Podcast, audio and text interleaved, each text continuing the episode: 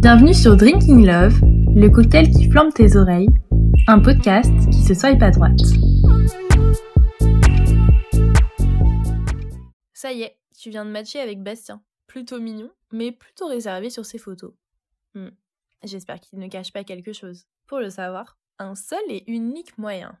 Stalker. Après plusieurs années passées sur Tinder, on acquiert un certain rodage. Il y a comme un radar qui voit les détails les plus subtils, de quoi bien cerner la personne que l'on a en face de notre écran. Je te propose de voir les différentes étapes du stalkage, de la plus soft à la plus creepy, à adapter selon le profil qui se présente à toi.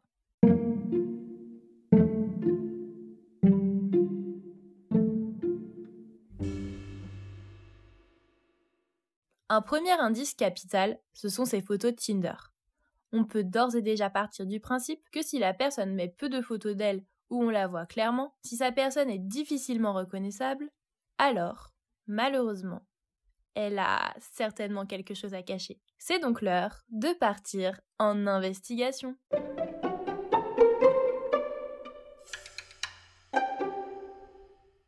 Déjà, si ces photos te paraissent louches, un peu trop travaillées, limite un peu fake, l'astuce infaillible est d'importer sa photo dans Google Images. Si c'est un fake, tu t'en rendras assez vite compte. Si jamais la recherche Google ne donne rien de satisfaisant, ne t'inquiète pas, je t'ai préparé plein d'autres astuces. Un peu de politesse. N'hésite pas à demander l'Instagram de la personne avec qui tu matches, si celui-ci n'est pas déjà inscrit dans sa description. Là, il est nécessaire de bien tout regarder. Dans un premier temps, tu verras si vous avez des connaissances en commun. Tu peux même stalker ses abonnements pour voir si vous avez des passions communes. Mais aussi, stories, posts, n'oublie pas de regarder les dates de publication, ça t'aidera à te situer sur l'évolution et l'actuel physique du personnage. Et surtout, s'il y a bien une catégorie à ne pas oublier, ce sont les posts dans lesquels la personne est identifiée. Car sur Instagram, on poste tous des photos sur lesquelles on se met en avantage. Mais nos potes n'ont pas souvent le même angle de vue artistique. Ça permet de déceler bien des choses, comme une dentition un peu bancale ou une calvitie précoce. Si tu as son Instagram, tu peux également en profiter pour tester la voix de ton interlocuteur, en faisant des vocaux. Car oui, on n'y pense pas toujours, mais la voix, ça peut réserver des mauvaises surprises. Donc, autant s'assurer que ton potentiel date ne saute pas ou que ce n'est pas un robot. Et je ne sais pas vous, mais je peux grave tomber in love d'une voix. C'est un atout charme de ouf. Ensuite, si son nom de famille apparaît sur son compte Instagram, tu peux t'échapper quelques instants de la plateforme pour aller checker son Facebook ou encore son LinkedIn. Avec ça, tu auras accès à une tonne d'informations. Sa date d'anniversaire, ses goûts, ses potes. Je suis sûre que tu peux même trouver le prénom de son ex et de son chien. Et concernant son statut professionnel, on ne va pas se cacher que c'est toujours intéressant pour faire la michto, mais surtout pour savoir si vous avez des relations communes ou si vous travaillez dans le même domaine.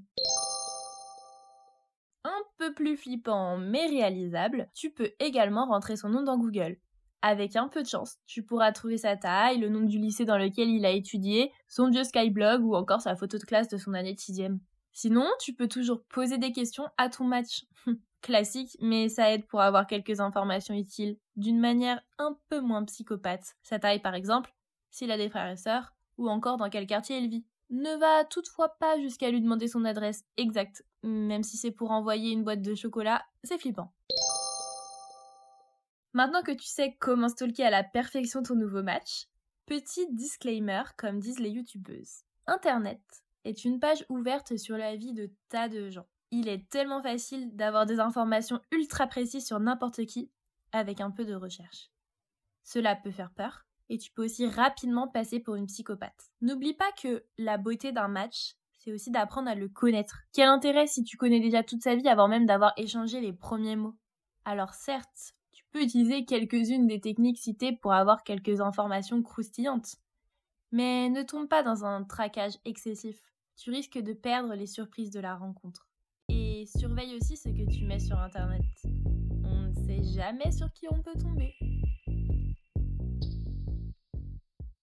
Merci d'avoir écouté Drinking Love, le podcast sur Tinder.